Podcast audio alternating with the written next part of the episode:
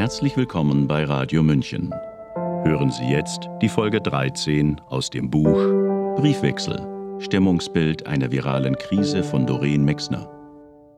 Als Hörreihe jeden Montag bei Radio München. Krefeld, 2. Juni 2020. Liebe Nora, eine Bemerkung vorneweg. Ich habe nicht vor, den Kontakt zu dir abzubrechen. Das käme mir überhaupt nicht in den Sinn. Ganz im Gegenteil. Ich danke dir, dass du mir einen Blick auf diese Corona-Zeit eröffnest, der mir ohne deine Briefe entgangen wäre. Ich gebe zu, manchmal ist dieser Blick für mich schwer zu ertragen, aber dann liegt es in meiner Verantwortung, kurz die Augen zu schließen und alles sacken zu lassen. Grundsätzlich finde ich es normal, dass du Dinge siehst, die ich so nicht sehe, und ich finde es gut und wichtig und durchaus bereichernd, dass wir uns darüber austauschen, solange du mich nicht missionierst und dich mit rechts verbrüderst, was offenbar nicht zu befürchten ist, kann ich eine Menge aushalten. Manchmal halte ich es besser aus und manchmal schlechter. Wer von uns Laien hat sich vor Corona schon intensiv mit Viren und einer möglichen Pandemie auseinandergesetzt? Ich nicht. Und du vermutlich ebenfalls nicht. Uns bleibt nichts anderes, als der Wissenschaft zu vertrauen. Nun ist Wissenschaft aber die Auseinandersetzung von Position und Gegenposition. Wenn wir also auf die eine und absolute Wahrheit hoffen, hoffen wir vergeblich. Zudem sind auch Wissenschaftler nicht davor gefeit, die Gunst der Stunde nutzen zu wollen, um sich zu beweisen und im Rampenlicht zu stehen. Von dem Papier aus dem Bundesinnenministerium, von dem du schreibst, habe ich nichts gehört. Aber es passt genau zu dem, was ich sagen will. Ich bin überzeugt, damit wollte sich jemand wichtig machen. Das ist wie mit diesen Flitzern beim Fußball, die für den einen kurzen Moment der totalen Aufmerksamkeit splitterfasernackt über den Rasen rennen, um danach wieder in der Versenkung zu verschwinden. Dir muss bewusst sein, dass wir in einer narzisstischen Gesellschaft leben. Schau dir nur unsere Politiker an. Gerade jetzt zeigt sich sehr deutlich, dass es mehr als einen gibt, dem es nicht nur um das Gemeinwohl geht. Dein Vater schrieb über FDP-Lindner, der sich profilieren will. Ich selbst schaue argwöhnisch auf Markus Söder und sehr, sehr misstrauisch auf die AfD. Im Herbst nächsten Jahres sind Wahlen. Corona wird mit Sicherheit auch für den Wahlkampf benutzt. Aber das sind Dimensionen, die ich nicht fassen kann, die ich nicht durchschaue. Was ich jedoch deutlich sehe, ist, dass sich weltweit Menschen rasend schnell mit Corona infizieren und daran sterben. Überwiegend ältere Menschen. Auch wenn ich es nicht so richtig wahrhaben will, zähle ich inzwischen zu diesen älteren Menschen. Wie gesagt, Thorsten musste mich anfänglich darauf aufmerksam machen, dass ich zur Risikogruppe gehöre. Gleichwohl bin ich geneigt, mein biologisches Alter weiter zu ignorieren. Für mich ist mein empfundenes Alter wesentlich entscheidender. Du glaubst nicht, wie jung ich mich fühle. Ich könnte noch Berge versetzen. Gerade jetzt, da die Leute ein Online-Coaching nach dem nächsten bei mir buchen, bin ich so voller Elan und richtiggehend begeistert von mir selbst. Dennoch oder erst recht deshalb nehme ich die Pandemie sehr ernst. Ich möchte dieses schöne Leben, auch im Angesicht seiner Endlichkeit, gerne noch eine reichliche Weile weiterleben. Ich bin neugierig auf die Zukunft, insbesondere darauf, wie sich meine Enkel ihr Leben erobern. Sie dabei zu begleiten und ihnen etwas von meinem Blick auf die Welt und von meinen Wertvorstellungen mitzugeben, darin sehe ich meine derzeitige Lebensaufgabe, und einen Teil vom Sinn meines hoffentlich langen Lebens, nachdem du mich gefragt hattest. Aus diesem Grunde möchte ich, um zurück auf Corona zu kommen, keine unnötigen Risiken eingehen und auch keinen unnötigen Risiken ausgesetzt sein. Ich denke, das, was du momentan als große Beschränkung erlebst, ist ein Klacks gegen das, was frühere Generationen durchmachen mussten. Dabei meine ich vordergründig gar nicht das Kriegsgeschehen, sondern die vormals beschränkten oder sogar gänzlich fehlenden Kontaktmöglichkeiten. Meine Großeltern väterlicherseits habe ich aufgrund der räumlichen Entfernung zum Beispiel nie kennengelernt. Besuche bei den Eltern meiner Mutter waren die absolute Ausnahme. Telefon, Skype, Zoom, das alles gab es nicht. Gelegentlich wurden Briefe geschrieben. Das war's. Von daher bin ich, wenn ich deine, wie soll ich es nennen, Anklagen und Argumentation lese, tatsächlich hin und wieder geneigt zu denken, das ist Jammern auf hohem Niveau. Gleichzeitig sehe ich, dass du wirklich leidest, dass da ein Konflikt ist. Nach allem, was du schreibst, scheint dir auch nicht an den Haaren herbeigezogen. Wir leben in einer turbulenten Zeit. So etwas hat es noch nie gegeben. Wir müssen uns alle darin zurechtfinden. Natürlich ist das nicht immer leicht. Dennoch entnehme ich den Antworten auf unseren Fragebogen, dass die meisten unserer Freunde und Bekannten die von der Regierung ergriffenen Maßnahmen als richtig ansehen. Mehr noch, die überwiegende Zahl betont ausdrücklich froh zu sein, in Deutschland zu leben. Nichtsdestotrotz haben wir alle mal unsere Phasen, in denen wir uns über das Wirrwarr dessen, was erlaubt oder nicht erlaubt ist, aufregen. Ich denke, dieses Ringen um die richtige Vorgehensweise liegt in der Natur der Sache, einfach weil es keine Blaupause gibt. Deshalb finde ich es, genau wie du, anmaßend, wenn sich sogenannte Experten hinstellen und so tun, als wüssten sie, wie der Hase läuft. Diese Diskussionen um das richtig oder falsch gehen mir auf die Nerven. Aus diesem Grunde halte ich es weiterhin mit Jan Kalbitzer und seinem Ansatz, dass Meinungsfreiheit nicht gleich Handlungsfreiheit bedeutet. Irgendwo muss man schlichtweg Grenzen setzen. Dabei ist es mir lieber, wenn die ein wenig enger angezogen sind als zu lax. Ich denke, wir werden bestimmt noch die nächsten zwei, drei Jahre damit beschäftigt sein, uns an Corona heranzutasten und zu experimentieren, wie wir der Gefahr am besten begegnen oder aus dem Weg gehen können. Ich jedenfalls kann all die Menschen verstehen, die sich streng an die Abstandsregeln und an die Maskenpflicht halten und natürlich verärgert sind, wenn sie auf Demonstration das Gegenteil erleben. Mir sind die Maske und die Abstandsregel inzwischen in Fleisch und Blut übergegangen. Ich sehe darin gar kein Problem. Ich kann atmen, ich kann sprechen, ich sehe die Augen meines Gegenübers und ich schütze mich und andere. Ich habe einem der Ärzte, mit dem ich gerade ein Coaching für sein Team plane, deine Maskenprobleme geschildert. Er sagte mir, solche Symptome seien gar nicht so ungewöhnlich. Manche Menschen bräuchten einfach ein wenig Zeit, um sich an die Maske zu gewöhnen. Man könne das wie ein Training betrachten. Er bestätigte mir auch noch einmal, dass es mittlerweile etliche Studien gebe, die die Schutzwirkungen und gesundheitliche Unbedenklichkeit der Maske bestätigten. Hattest du mir nicht sowieso geschrieben, dass du dir ein Visier besorgt hast und gut damit zurechtkommst? Was den schwedischen Weg anbelangt, den du scheinbar gerne auch in Deutschland gehen würdest, hat sich inzwischen gezeigt, und da sind sich die Experten einig, dass es offenkundig ein Irrweg war. Ich habe mich dazu extra noch einmal belesen. Im Mai hatte Schweden weltweit die meisten Corona-Toten. Ich finde das sehr bitter. Ich denke, die Schweden werden ihre Vorgehensweise schnell ändern müssen. Es gibt Situationen, da reicht Vertrauen in die Bevölkerung einfach nicht aus. Da müssen Ansagen gemacht werden. Ich weiß, das hörst du nicht gerne, aber damit sage ich ja nicht, dass unsere Demokratie außer Kraft gesetzt werden soll. Im Gegenteil. Ich sehe in der derzeitigen Situation auch die große Möglichkeit, unsere demokratischen Regeln weiterzuentwickeln. Aus dieser Sicht finde ich es gut, was du mit deinem Kreis in Prenzlau praktizierst. Das ist absolut richtig und notwendig. Das ist Demokratie von unten. Eure Fragestellung, wie geht es dir mit Corona, finde ich prima. Im Prinzip ist das die Ausweitung unseres Fragebogens. Vielleicht kannst du noch ein wenig mehr von den Menschen erzählen, die zu eurer Runde kommen und davon, was sie berichten. Das interessiert mich. Wesentlich mehr übrigens als das, was permanent in unseren Medien läuft.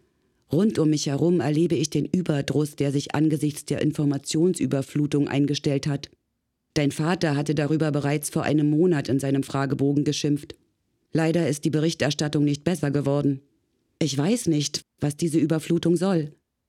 Vermutlich ist es ein Ergebnis dessen, dass wir als Gesellschaft den hohen Anspruch haben, ständig über alles informiert sein zu wollen. Wenn du nun forderst, es sollten auch noch andere Mediziner und Wissenschaftler zu Wort kommen, kann ich klar sagen, das ist nicht in meinem Sinne. Das würde nur noch mehr verwirren. Nein, wir können nicht jedem zuhören. Davon, dass deine Ärzte diffamiert werden, habe ich nichts mitbekommen. Ebenso wenig habe ich davon gehört, dass ein Bild mit Särgen aus Italien manipulativ verwendet worden wäre, wobei für mich fraglich ist, ob das Foto, wenn es tatsächlich von 2013 war, abgedruckt worden ist, um uns zu manipulieren. Fakt ist, in Italien sind tausende Menschen gestorben. Es gab tausende Särge. Ob das nun ein aktuelles oder ein altes Foto war, spielt für mich nicht die vordergründige Rolle. Ich für mich habe die Pandemie angenommen und sehe zu, wie ich damit klarkomme. Ich will doch trotzdem meinen inneren Frieden finden, sonst bin ich, das sehe ich an dir, nur von Unruhe gebeutelt. Dafür fühle ich mich dann doch wieder zu alt. Ich will meinen Lebensabend genießen. Deshalb werde ich mir die von dir empfohlene Arte-Dokumentation nicht anschauen. Ich kann auch dir nur immer wieder raten, dich mit deinem Nachrichtenkonsum zu beschränken und dadurch zu schonen. Ich sage dir, du verpasst nichts. Nach allem, was du schreibst, reicht es vollkommen aus, was du in deinem persönlichen Umfeld erlebst. Sophies Claudius scheint ja immer an vorderster Front dabei zu sein. Was sagt er denn über die Corona-Patienten an seinem Krankenhaus? Wie viele gibt es dort? Mir zeigt die Tatsache, dass er weiterarbeiten musste, obwohl sein Testergebnis noch ausstand, wie groß die Not ist. Die Kliniken kommen an ihre Grenzen. Von den Krankenhäusern, mit denen ich zusammenarbeite, weiß ich, dass sie wirklich am Limit sind. Ärzte und Pfleger, die dort Corona verdächtig, aber fit sind, müssen genau wie Claudius weiterarbeiten, schlicht und ergreifend, weil jede Hand gebraucht wird. Dabei können wir immer wieder von Glück sagen, dass Corona uns nicht so schnell erreicht hat wie Italien, Frankreich oder Spanien. Dadurch hatten wir einen Zeitvorsprung und konnten uns einstellen. Zudem scheinen unsere Maßnahmen gegenüber denen in Italien und Frankreich vergleichsweise harmlos zu sein. Meine in der Bretagne lebende Cousine erzählte mir bei einem Telefonat während des Lockdowns, dass sie ihr Haus nur zum Einkaufen und nur mit einem Passierschein verlassen durfte. Für sie und ihren Mann war das verkraftbar, aber das Ehepaar in der Wohnung unter ihnen hat einen 17-jährigen Sohn, der am Tourette-Syndrom erkrankt und zusätzlich hyperaktiv ist. Dieser junge Kerl drohte täglich zu kollabieren. Die gesamte Hausgemeinschaft war permanent gefordert, sich Aufgaben einfallen zu lassen, um den Jungen zu beschäftigen. 55 Tage lang. Das ist hart. Ich will die Belastung, die deutsche Eltern haben, damit nicht kleinreden. Deine Barbara hat sehr eindrücklich beschrieben, wie strapaziös für sie die schulische Begleitung ihres Sohnes war. Ich denke, wir sind uns einig. Unser Bildungssystem ist überholt. Hier muss etwas geschehen. Ich sehe in Corona die Chance, diesen Prozess zu beschleunigen. Es ist immer eine Frage der Perspektive. Ist das Glas halb leer oder halb voll? Um das Ganze abzuschließen, kann ich nur noch einmal betonen, wir haben es mit einem neuartigen Virus zu tun, das sich über die gesamte Welt verbreitet, wie es noch kein Virus zuvor getan hat. Wir haben keine Erfahrung, keine Blaupause. Und ich bin überzeugt, unsere Wissenschaftler und Politiker agieren wirklich nach bestem Wissen und Gewissen. An unseren Gedanken leiden wir mehr als an den Tatsachen. Diesen Spruch habe ich unlängst bei der Durchsicht alter Briefe wiederentdeckt. Meine damals beste Freundin hatte mich in der Zeit nach der Wende, als wir zu tun hatten, hier im Westen Fuß zu fassen, regelmäßig mit Weisheiten aus aller Welt versorgt. Manche ärgerten mich, weil ich sie nicht verstand oder unpassend fand. Andere gaben mir tatsächlich Halt. Ich finde, dieser Sinnspruch steht wie kein anderer für den Weltschmerz, den Corona als Brennglas, ich komme immer wieder darauf zurück, für viele sichtbarer macht. Nun muss man sich entscheiden, ob man jammert oder annimmt und, im Idealfall, die Chancen sieht und ergreift. Wenn ich beispielsweise auf das Thema Impfen schaue, verstehe ich nicht, worin dein Problem besteht. Offenbar geht es dir gar nicht um diese neuartige Impfung, sondern um das Impfen grundsätzlich. Angeregt durch die Überlegungen deiner Biologenfreundin und der kurzfristigen Panik, die ihre Gedanken bei mir ausgelöst haben, habe ich mich erstmals intensiver mit dem Thema auseinandergesetzt. Zufällig bin ich dabei auf den Film Koch und Pasteur gestoßen. Ich mag es, wenn mir Bildung im Filmformat vermittelt wird. Diesen Film lege ich dir ans Herz. Ich denke, danach wirst du das Impfen ebenfalls anders betrachten. Außerdem habe ich einen Film von 1939 entdeckt. Robert Koch, der Bekämpfer des Todes. Bisher habe ich nur den Trailer dazu finden können. Aber schon dieser war sehr eindrücklich. Ich gehe davon aus, dass dieser Film eine noch unmittelbarere Wirkung haben könnte. Einfach weil die todbringenden Krankheiten, die heute längst ausgerottet oder behandelbar sind, 1939 noch sehr präsent waren. Speziell zur Corona-Impfung habe ich drei Ärzte, eine Apothekerin und einen Gesundheitsberater befragt, die unisono davon begeistert sind, dass wir mittlerweile über solche Technologien verfügen, mit denen der Prozess der Impfstoffentwicklung derartig verkürzt werden kann, dass binnen eines Jahres mit dem neuen Impfstoff zu rechnen ist. Da haben wir wieder die andere Sichtweise, und die finde ich großartig. Es ist enorm, was der Mensch technisch zu leisten imstande ist. Letztlich sagt deine Freundin ja auch, dass sie sich in jedem Fall impfen lassen wird. Ich frage mich, weshalb du dich sträubst, deine Kinder gegen Masern impfen zu lassen. Das sind zwei Piekse. Meine Kinder und meine Enkelkinder sind alle geimpft. Ich kenne überhaupt niemanden, der seine Kinder nicht hat impfen lassen und erst recht niemanden, dessen Kinder einen Impfschaden davon getragen haben. Ich nehme an, es sind Einzelfallgeschichten, die dich abhalten. Nun habe ich für heute aber genug von diesem Thema. Weißt du, worüber ich mich riesig gefreut habe? Über deine warmen Erinnerungen an die Hochschule. Besonders gut hat mir gefallen, wie du das Anstehen in der Mensa beschrieben hast, mit deinem kindlichen und so ganz anderem Blick. Was meinst du, wie oft ich mich über diese lange Ansteherei geärgert habe? Ich hatte doch Termine. Und wenn dann auch noch kein Tisch frei war. Ich mochte es überhaupt nicht, mich an den Tisch zu mir unbekannten Menschen zu setzen. Ich weiß nicht, wie viele Mitarbeiter und Studenten unsere Hochschule zu ihrer Hochzeit hatte, aber um die 3000 werden bestimmt zusammengekommen sein. Die konnte man unmöglich alle kennen. Die Zahnärztin, von der du schreibst, ist mir zum Beispiel kein Begriff. Auch die Nachnamen deiner Ferienlagerfreundinnen sagen mir durch die Reihe nichts. Anke habe ich befragt. Rützenfelde kennt sie nicht. Den Namen hat sie noch nie gehört. Überhaupt sagt sie, entsinne sie sich so gut wie gar nicht an ihre Ferienlagerzeit. Sie weiß nicht einmal, ob sie eher an der See oder in den Bergen war. Selbst an die Geschichte mit unserem ersten PC, die ich dir geschrieben hatte und die sich im Anschluss an einen Ferienlageraufenthalt abspielte, hat sie keine Erinnerung. Schön, dass du in deiner Ferienlagerzeit so prägende Erlebnisse hattest. Eben fällt mir noch eine kleine Anekdote in Zusammenhang mit Ankes ersten Ferienlageraufenthalt ein. Damals hatte ich ihr als Glücksbringer einen kleinen Plüsch-Eisbären gekauft. Anke hatte ihn sogar selbst ausgesucht, allerdings ohne zu wissen, dass er für sie sein sollte. Ich hatte ihr erzählt, ich würde den Eisbären als Willkommensgeschenk für das Baby einer Kollegin kaufen. Ich sehe noch immer Ankes sehnsüchtigen Blick, als wir in dem Spielzeugladen standen. Ich musste so an mich halten, ihr nicht zu verraten, dass der kleine Kuschelbär für sie sein würde. Anke sollte ihn erst am Bahnhof bekommen. Ich weiß noch, wie ich diesem Moment voller Vorfreude entgegengefiebert habe. Anke fiel mir um den Hals und war überglücklich. Ich muss Anke bei Gelegenheit fragen, ob sie sich daran wenigstens noch erinnern kann. Später, als unsere Enkelkinder geboren wurden, bekam tatsächlich jedes ein Willkommenskuscheltier von mir geschenkt. Für Thorstens Max besorgte ich einen knuffigen Affen, Karl Otto. Als Max noch kleiner war, haben wir ihn nicht ohne seinen Karl Otto ins Bett bekommen. Durch den Lockdown hat Karl Otto, obwohl Max dem Kuscheltieralter eigentlich langsam entwachsen sein sollte, noch einmal sehr an Bedeutung zugenommen.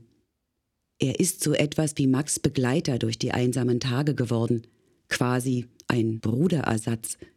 Max unterhält sich sehr viel mit ihm. Es mag befremdlich klingen bei einem zehnjährigen Jungen, aber für Max ist Karl Otto ein großer Rückhalt. Unlängst musste, Max würde sagen durfte, ich sogar mit Karl Otto Tango tanzen. Nachdem Michael mir zum Herrentag eine Tanzstunde in unserem Partykeller geschenkt hatte und es mit dem Tango wirklich gut lief, beschlossen wir den Tango als unseren Live-Beitrag zum virtuellen Familientreffen vorzutragen. Vergangene Woche haben wir jeden Tag mindestens eine halbe Stunde geübt. Hin und wieder hat Max uns zugesehen und zusammen mit Karl Otto den Wertungsrichter gespielt. Einmal sollte Karl Otto mir zeigen, was ich verbessern muss. Das war nicht ganz leicht, denn aufgrund seiner Größe konnte Karl Otto nicht führen. Michael hat ihn zwischen uns genommen und wir haben zu dritt getanzt. Das sah gewiss ein wenig albern aus, aber Max Augen haben geglänzt. Erzähle es bitte nicht deinem Vater. Das wäre mir unangenehm. Du siehst deine Eltern morgen, oder? Bleibt es dabei? Grüß sie recht herzlich und vergiss den Trotz. Es fühlt sich wirklich nicht gut an, zur Risikogruppe zu gehören. Bis bald, Hannelore. PS Während unseres virtuellen Familientreffens hatte ich begeistert vom Rücklauf unseres Fragebogens berichtet. Daraufhin haben nun endlich auch Thorsten und Viviane sowie mein Schwippschwager Arno ihre Gedanken aufgeschrieben. Anke und Samuel haben mir abgesagt. Sie haben keine Lust, sich zu beteiligen. Schade. Aber so weiß ich wenigstens Bescheid. PPS. Die Geschichte von Iris hat mich sehr bekümmert. Wie mag es wohl meinem Onkel August gehen? P. PPS? Sind die jungen Störche schon geschlüpft? Thorsten, 49 Jahre, Bankangestellter. Liebe Mutti, wie du weißt, bin ich kein großer Fan von Fragebögen. Erwarte also nicht zu viel. Thorsten. Bereits als das Virus noch in China war, dachte ich mir, das könnte gefährlich werden. Damals also, noch bevor das große Hamstern von Nudeln, Mehl und Toilettenpapier losging, habe ich mir überlegt, dass es vielleicht schlau sein könnte, sich Vorräte anzulegen. Ich habe Viviane beauftragt, uns mit einem Grundstock an Lebensmittel, Reinigungsutensilien und Desinfektionsmitteln auszurüsten. Außerdem bin ich sofort, als die Empfehlung kam, ins Homeoffice gewechselt. Gemäß den Sicherheitsvorschriften habe ich mir regelmäßig die Hände gewaschen, bin nicht mehr als nötig aus dem Haus gegangen und habe, wenn ich dann doch mal draußen war, Abstand gehalten. Die große Ansteckungsrate und die hohe Sterblichkeit in einigen Ländern haben mich sehr beunruhigt. Über die chinesische Informationspolitik habe ich mich geärgert. Seit dem Beginn des Lockdowns sind inzwischen zwei Monate vergangen. Wie es aussieht, scheinen die in Deutschland ergriffenen Maßnahmen zu funktionieren und waren demnach richtig. Beeindruckend fand ich den anfänglichen Schwung an Solidarität, den ich nicht nur in meiner direkten Nachbarschaft erlebt, sondern von dem ich aus ganz Deutschland gehört habe. Überrascht war ich von den unmittelbaren und sichtbaren positiven Auswirkungen, die die weltweiten Beschränkungen auf die Umwelt hatten. In meinem Leben spielt Corona inzwischen nur noch eine untergeordnete Rolle. Ich kann mit den Regeln und Einschränkungen sehr gut leben und denke, die Lockerungen kommen zu früh und zu umfangreich. Wenn ich auf den bisherigen Umgang mit dem Virus schaue, sehe ich, dass Deutschland effektiv und gezielt agiert hat. Allerdings habe ich auch nichts anderes erwartet. Europa, fand ich, hat zumindest in den stark betroffenen Ländern ebenfalls effektiv reagiert. Mit Blick auf die ganze Welt sieht das schon etwas anders aus. Den Umgang von China und den USA bewerte ich als unzureichend. Die dritte Welt wird wie üblich am stärksten zu leiden haben und wohl auch nicht mit Unterstützung aus der ersten Welt rechnen dürfen. Gefährlich finde ich die vielen Verschwörungstheoretiker, die allerorts aus ihren Löchern gekrochen kommen und die Situation ausnutzen, um ideologischen Schwachsinn zu verbreiten. Für nicht weniger bedenklich halte ich Opportunisten wie Herrn Lindner, die ohne Verantwortung zu tragen ungefragt ihre Lobby hofieren. Obwohl Corona die meisten Menschen gerade sehr bewegt und ängstigt, denke ich, dass sich langfristig nichts ändern und das Leben wie gewohnt weitergehen wird. Sollte die Pandemie doch Richtungsänderungen bewirken, hoffe ich, dass vor allem in der Wirtschaft und dem Umweltschutz ein Umdenken erfolgt. Für mich und meine Familie wünsche ich mir, dass alles so bleibt, wie es ist. Viviane, 47 Jahre, Personalvermittlerin. Liebe Hannemama, die derzeitige Situation belastet mich sehr. Obwohl ich mir viele Gedanken mache, verspüre ich wenig Neigung, mich darüber auszutauschen. Da dir dein Fragebogen aber offenbar sehr wichtig ist und ich keine Lust habe, noch öfter von dir erinnert zu werden, ihn zu beantworten, hier nun das Wichtigste in Kürze. Ich hoffe, du kannst damit etwas anfangen. Liebe Grüße, Vivi. Am Anfang der Corona-Krise war ich nur genervt und fand alles übertrieben. Ich habe mich gefragt, wie es hier zu Hause mit uns dreien laufen wird und wie lange das alles dauern wird. Außerdem war ich sehr skeptisch, wie der Schulunterricht zu Hause funktionieren wird. Die ganze Ungewissheit hat mich ziemlich fertig gemacht. Und dabei vor allem die Frage, was aus unserem gebuchten Reisen werden würde. Mein Mann ist pragmatischer veranlagt. Auf seine Anweisung hin musste ich Konserven und Wasser kaufen. Heute, mehr als zwei Monate nach Beginn des Shutdown, denke ich, dass uns diese Pandemie noch lange beschäftigen und uns nichts anderes übrig bleiben wird, als uns daran zu gewöhnen. Grundsätzlich habe ich das Gefühl, Zeit zu verlieren. Alle täglichen Aufgaben benötigen viel mehr Zeit, weil man überall warten muss. Die meiste Zeit jedoch frisst Max Schule. Schön waren die häufigen Treffen mit der Familie und Freunden via Zoom. Außerdem haben wir festgestellt, dass wir unser Auto so gut wie nicht mehr benötigen. Insgesamt hat mir die Situation doch ziemlich zugesetzt. Ich bin sehr reizbar und unterliege häufig Stimmungsschwankungen. Zudem lasse ich mich sehr schnell von negativen Gedanken anderer, zum Beispiel meinen Kollegen, anstecken. Dennoch denke ich, dass die deutsche Regierung generell gut reagiert und richtige Entscheidungen getroffen hat. Mit der Schließung der Schulen und Kindergärten wurde uns Eltern allerdings ein ordentliches Paket aufgebürdet. Diesbezüglich hätte ich mehr Weitsicht und eine andere Lösung gewünscht. Nicht zu wissen, wann es weitergeht, belastet mich sehr. Ich frage mich, was wird aus der Schule? Wie läuft es mit der Firma weiter? Was passiert mit unseren Urlauben? Für die Zukunft wünsche ich mir, dass alle gesund bleiben und dass wir uns wieder entspannt treffen und reisen können. Bei allem Trübsal denke ich doch, es wird alles schnell wieder wie früher sein. Briefwechsel.